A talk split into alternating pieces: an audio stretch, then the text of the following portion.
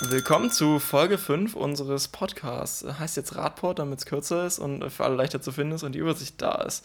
Martin ist irgendwie immer noch verschollen, also Luxemburg angeblich. Wir wissen nicht, wo das äh, genau ist. Ja, wir suchen noch auf der Karte, wo Martin jetzt ist, äh, aber er hat uns versprochen, dass er nächste Woche wieder da sein will. Er schickt uns immer nur Bilder von irgendwelchen Radwegen, die toll aussehen. Und äh, naja, kommen wir zu den Themen aber der Woche. wir vermissen ihn. Also wenn Martin jetzt zuhört, äh, es wäre wirklich schön, wenn du nächste Woche wieder da wärst. Ähm, wir haben vier Programme, also nicht noch länger trödeln vielleicht. Ähm, Fahrradparkhaus ist schon so ein langes Thema in Magdeburg. Ich weiß gar nicht, wann hat das angefangen? Das hat doch der OB mal zu einem, zu einem Fahrradaktionstag versprochen. Da war, kam das doch auf, wenn ich mich richtig erinnere. Wann war das?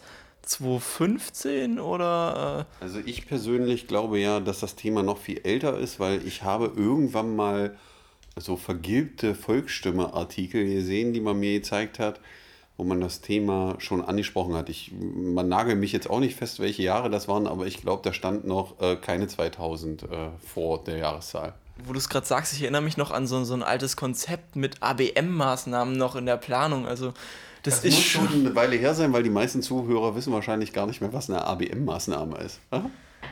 Ja, jetzt gibt es was Neues dazu. Ähm, die Stadt hat nach jetzt anderthalb Jahren oder so ein Konzept vorgestellt, das im, Stadtrat beantragt wurde. Und äh, was sagt das Ding jetzt eigentlich aus? Naja, ähm, sie haben so eine Machbarkeitsstudie gemacht, äh, also untersucht, an welchen Stellen. Ist es machbar? Grundsätzlich ja, so würde ich das jetzt mal interpretieren. Es ist machbar. Ähm, man hat im Endeffekt untersucht, welche Standorte es geben kann und welche nicht und welche Kosten das verursacht und welche baulichen Maßnahmen dafür notwendig sind. Äh, ja, und jetzt müssen wir mal gucken, was der Stadtrat, der Stadtrat daraus macht. Wie sieht es denn jetzt konkret aus? Also mal Butter bei die Fische, wie soll das aussehen? Was heißt denn überhaupt ein Fahrradparkhaus am, am Bahnhof? Naja, dass die äh, Stadt ja noch so ein bisschen eben in der Findungsphase, deswegen haben die ja dieses äh, Konzept machen lassen. Man hat mehrere Standorte untersucht. Ähm, der Standort, der sich wohl jetzt herauskristallisiert, befindet sich Richtung, äh, da wo McDonalds ist sozusagen, daneben. Ja, überlegt man, das Fahrerparkhaus zu bauen. Gibt noch zwei andere Punkte. Einmal auf der Seite Richtung Stadtfeld oder eben der Seite Richtung äh, City. Ähm, aber es sieht so aus, als wenn man das präferiert, was dort neben McDonalds ist und man müsste das dann neu bauen und in dem Konzept steht dann auch drin, was es kosten würde. Ähm, was wir so ein bisschen kritisch sehen an der Sache ist, man macht da jetzt ganz viel Papier wieder voll und äh, hat ja auch dann geschrieben, ich weiß gar nicht, welche Zahl drin stand, 2022 oder sowas vielleicht, 21, oder 21, äh, wahrscheinlich mit dem Ende der Tunnelbaustelle. Ähm, das aber kritischere ist, äh, dass das Fahrradparkhaus zweistöckig werden soll, wobei die Zweistöckigkeit grundsätzlich kein Problem ist. Aber man überlegt eben, ob man einen Fahrstuhl einbaut. Also im Konzept steht auch vielleicht auch eine Rampe, wobei wir die Rampe deutlich für sinnvoller halten als ein Fahrstuhl, weil ein Fahrstuhl führt zu Wartezeiten, wenn ich warte, bis jemand einsteigt und runter. Außerdem habe ich ein technisches Ding, was ich warten muss und was Kosten verursacht und was kaputt gehen kann, weil wie komme ich dann in den zweiten Stock? Muss ich dann meine Fahrräder wieder eine Treppe hoch und runter tragen? Ähm, deswegen ist eine Rampe deutlich besser. Und wenn man sich das in Ländern anguckt, wo das gelebte Praxis ist, äh, sind da auch immer Rampen in dem Fahrerparkhaus. Naja, jetzt ist ja der Parkdruck, wie man das so schön im Amtsdeutsch sagt, äh, mhm. recht hoch beim Fahrrad diesmal. Ähm, in der Gegend stehen ja überall irgendwie Fahrräder rum und also ist echt schwierig, im Silicary aktuell eine Fahrradabstellanlage zu finden, wenn man da irgendwie rein will, auch wenn man einen Bahnhof rein will, besonders auf dieser einen Seite. Ähm, was jetzt aus dem Gesamten auch rausgekommen ist, ist ja die, die Bahn da agieren will, wenn ich das jetzt richtig verstanden habe. Die will ja jetzt erstmal äh, direkt Abstellanlagen schaffen. Also, weißt hat, du, wo die hinkommen? Ja, das hat mich auch überrascht, äh, dass im äh, Konzept wohl steht, dass am Kölner Platz die Bahn jetzt auch planen, Fahrradabstellanlagen zu bauen, was ja ein guter Schritt ist und auch Sinn macht aus meinen Augen weil äh, der Parkdruck, äh, so wie Marco das gerade so schön gesagt hat, könnte eigentlich viel, viel größer sein und ist auch größer, weil ich glaube, es gibt heutzutage ein paar Menschen, die fahren nicht mit ihrem Rad zum Bahnhof, um das da abstellen zu lassen, weil sie nämlich Angst haben, dass sie danach äh, zwei Räder haben. Äh, und äh, damit würde natürlich deutlich mehr Verbindung geschaffen, weil so kann ich dann eben mit meinem Rad zum Bahnhof fahren und kann von da aus weiterpendeln oder fahre eben mit dem Zug nach Magdeburg, habe dann ein Rad stehen und fahre dann weiter. Also so wie es gelebte Praxis ist, wenn man zum Beispiel in den Niederlanden unterwegs ist, äh, an dem Bahnhof, wo man in den Niederlanden losfährt, ist eine riesen Fahrradabstellanlage, dann fährt man nach Amsterdam rein und auch da vom Bahnhof ist eine riesengroße Fahrradabstellanlage und die Holländer haben da meistens zwei Räder. Mit dem einen fahren sie äh, zum Bahnhof hin dann fahren sie nach Amsterdam und in Amsterdam steht dann ihr Zweitrad und mit dem fahren sie dann in Amsterdam weiter. Das heißt, ich schaffe endlich mal die Möglichkeit, eine vernünftige Mobilitätskette aufzubauen, die leicht zu benutzen ist und dadurch dann auch genutzt wird, weil aktuell ist es eben so, äh, wenn ich mit dem Zug komme, habe ich dann nur die Möglichkeit, zu Fuß oder mit, dem, mit der MVB mich durch die Gegend zu bewegen. Und mit der MVB ist ja nur gerade auch schwierig, weil äh, durch die Tunnelbaustelle das alles ein bisschen schwierig ist. Und hätte ich da ein Rad, wäre das deutlich einfacher zu handeln. Und ich bin da deutlich flexibler die Jahreskarte soll ja jetzt irgendwie 60, 70 äh, Euro, glaube ich, waren es kosten und am Tag auch so 70 Euro, wenn man das äh, Rad da abstellen lassen will. Ähm, denkst du, die, die MagdeburgerInnen oder auch die PendlerInnen sind äh, bereit, das zu zahlen oder würdest du es persönlich zahlen?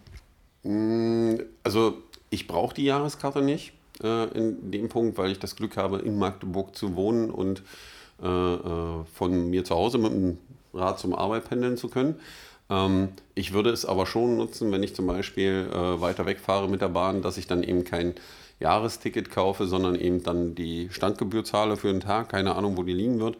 Ähm, wobei ich das eben immer noch schwierig sehe, so ein Angebot, da muss man sich auch dran gewöhnen. Und wenn man in andere Länder guckt, äh, man versucht es hier wieder auf die Nutzer zu machen und man muss sich die Frage stellen, will ich die Leute aufs Rad bringen? Und wenn man sich anguckt, in den Niederlanden hat man es so gemacht, dass man erstmal Abstellanlagen gebaut hat, die videoüberwacht waren, vielleicht maximal, die zweistöckig waren, die innenliegend waren, das heißt vor Regen, Wind und solche Sachen die Räder geschützt waren. Und im nächsten Schritt man dann anfing, Fahrerparkhäuser zu bauen.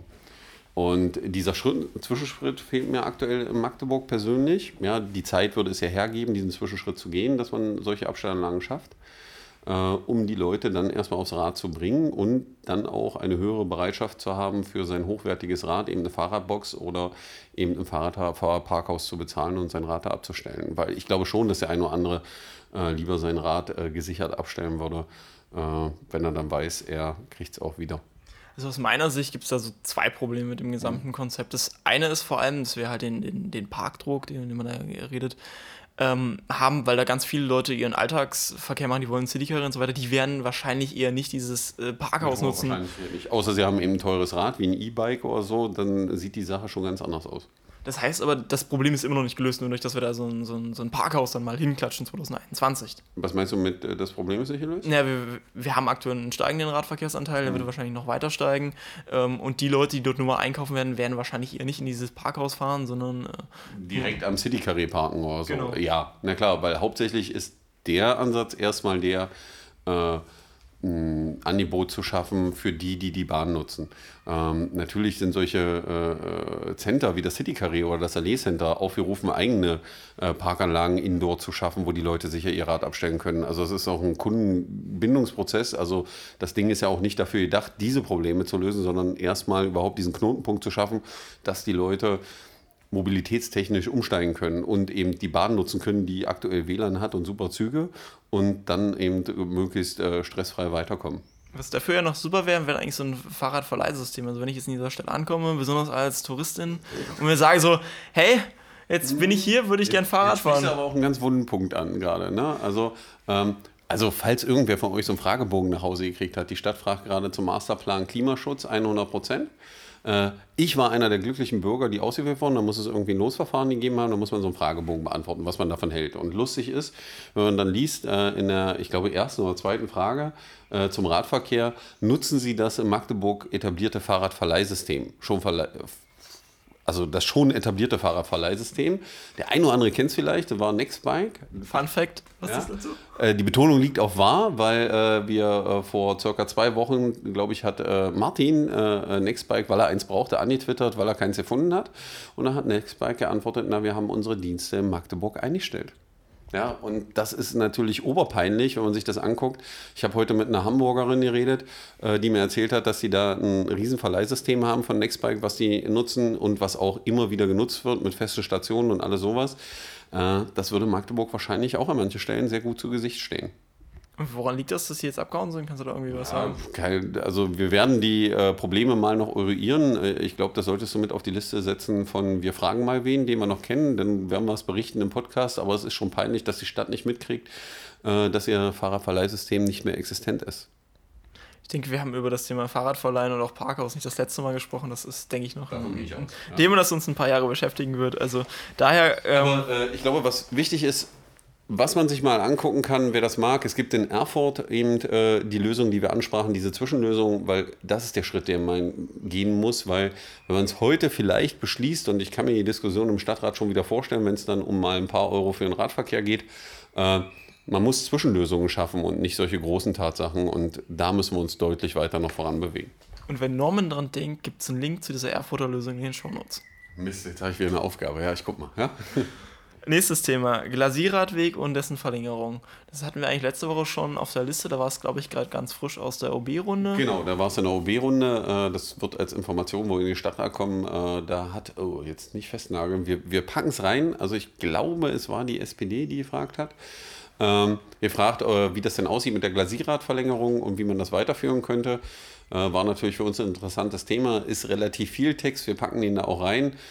Und äh, wichtig steht, glaube ich, im letzten Drittel des Textes, naja, wir können dazu noch nicht so richtig was sagen, weil wir müssen erst warten, bis das Radschnellwegkonzept fertig ist. Äh, das hat bei mir die eine oder andere Träne und äh, das Lachen hervorgerufen, weil beim Radschnellwegkonzept geht es eigentlich um die Wege außerhalb der Stadt und nicht innerhalb der Stadt. Äh, wir müssen mal demnächst nachfragen in der AG Radverkehr, wieso diese Begründung da drin steht.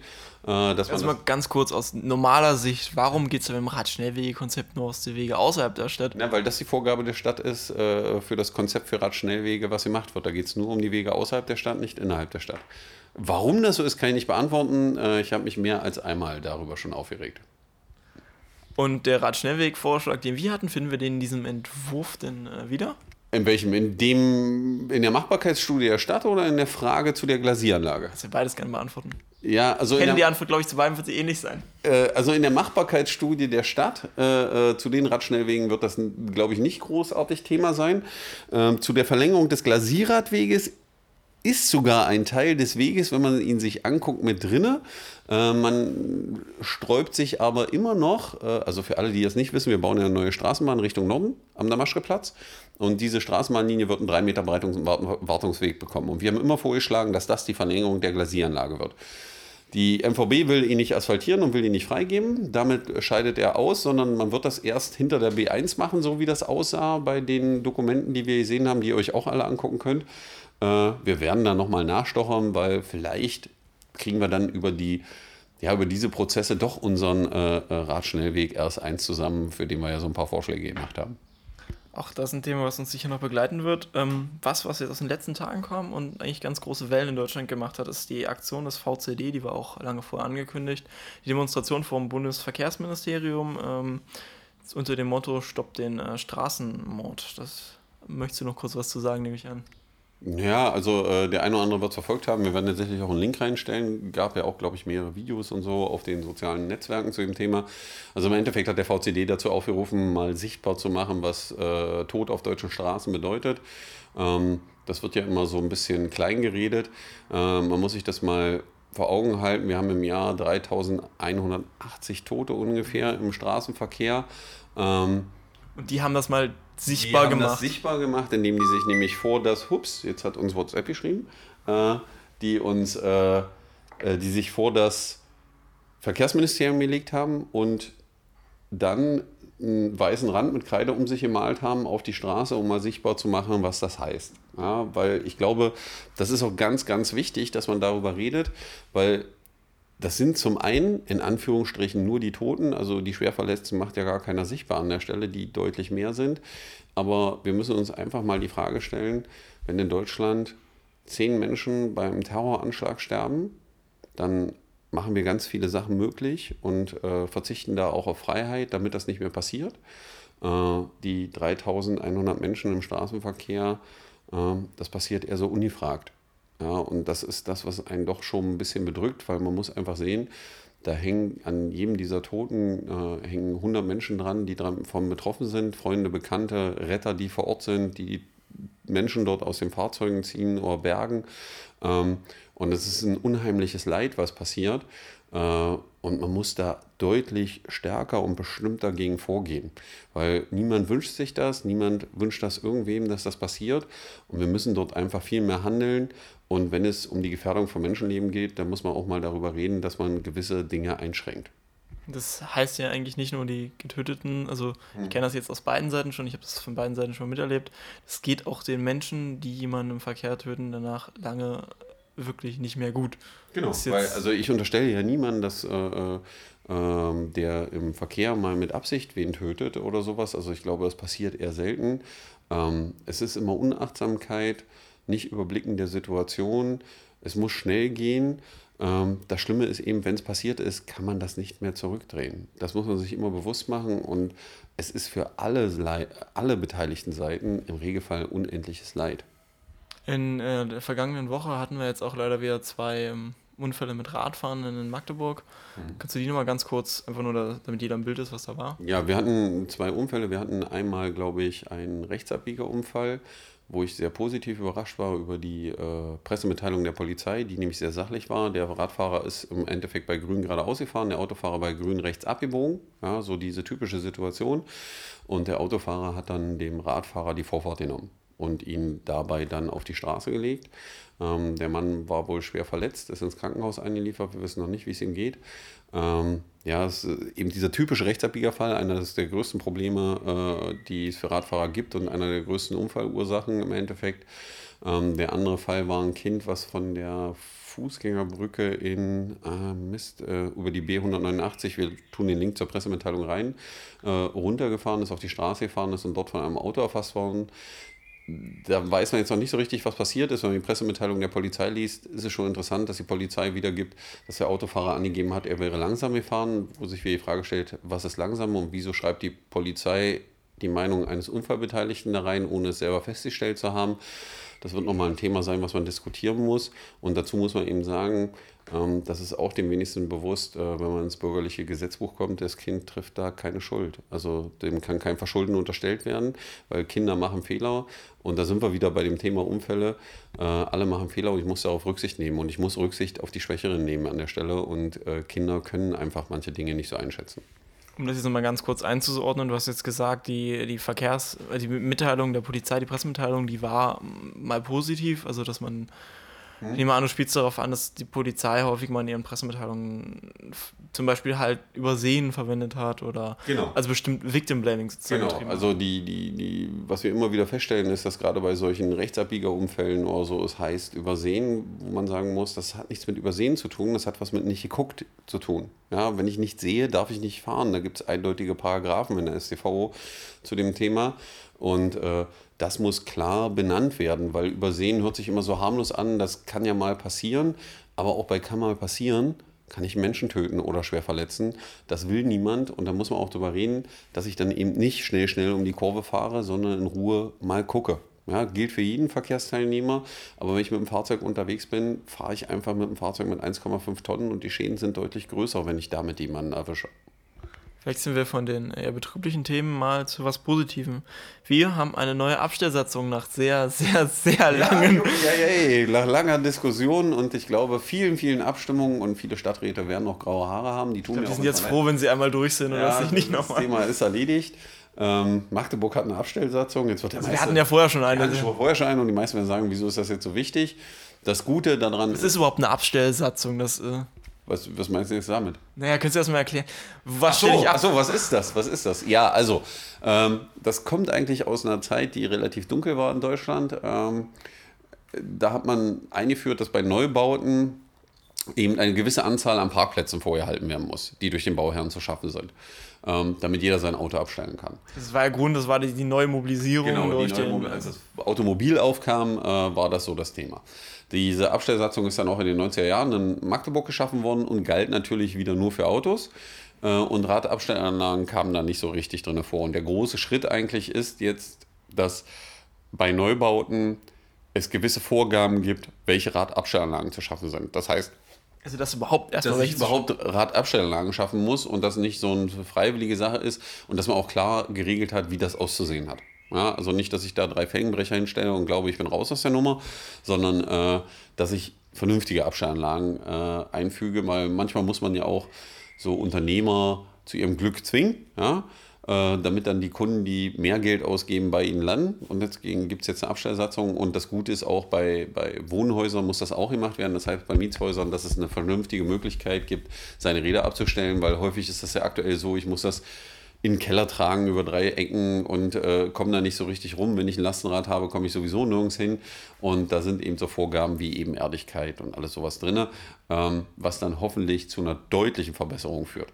Das heißt jetzt aber eigentlich nur für die Gebäude, die jetzt konkret komplett neu gebaut werden, genau. ab Punkt äh, letzte genau, Woche, glaube ich. Genau, also seitdem es im Amtsblatt veröffentlicht ist, also es muss jetzt irgendwie passiert sein, ähm, ist das so, dass man das machen muss. Natürlich gilt das nicht für alte Gebäude, ich glaube nur, wenn man sie saniert, also wenn man komplett neu macht. Ähm, aber es ist ja erstmal der Schritt in die richtige Richtung und man kann dann an den neuen Sachen sehen, dass das vielleicht Sinn macht und das motiviert dann auch jemanden aus dem Altbestand, sich da positiv vorwärts zu bewegen, weil die Leute dann auch sehen, was es gibt und natürlich dann auch der Bedarf steigt. Also was ich sonst noch empfehlen kann, wenn ihr jetzt sagt, äh, vor eurem Laden da, da ist keine Abstellanlage oder zu Hause, es hilft manchmal auch eigentlich nur darauf hinzuweisen, zu sagen, so, ich fahre hier eigentlich Rad.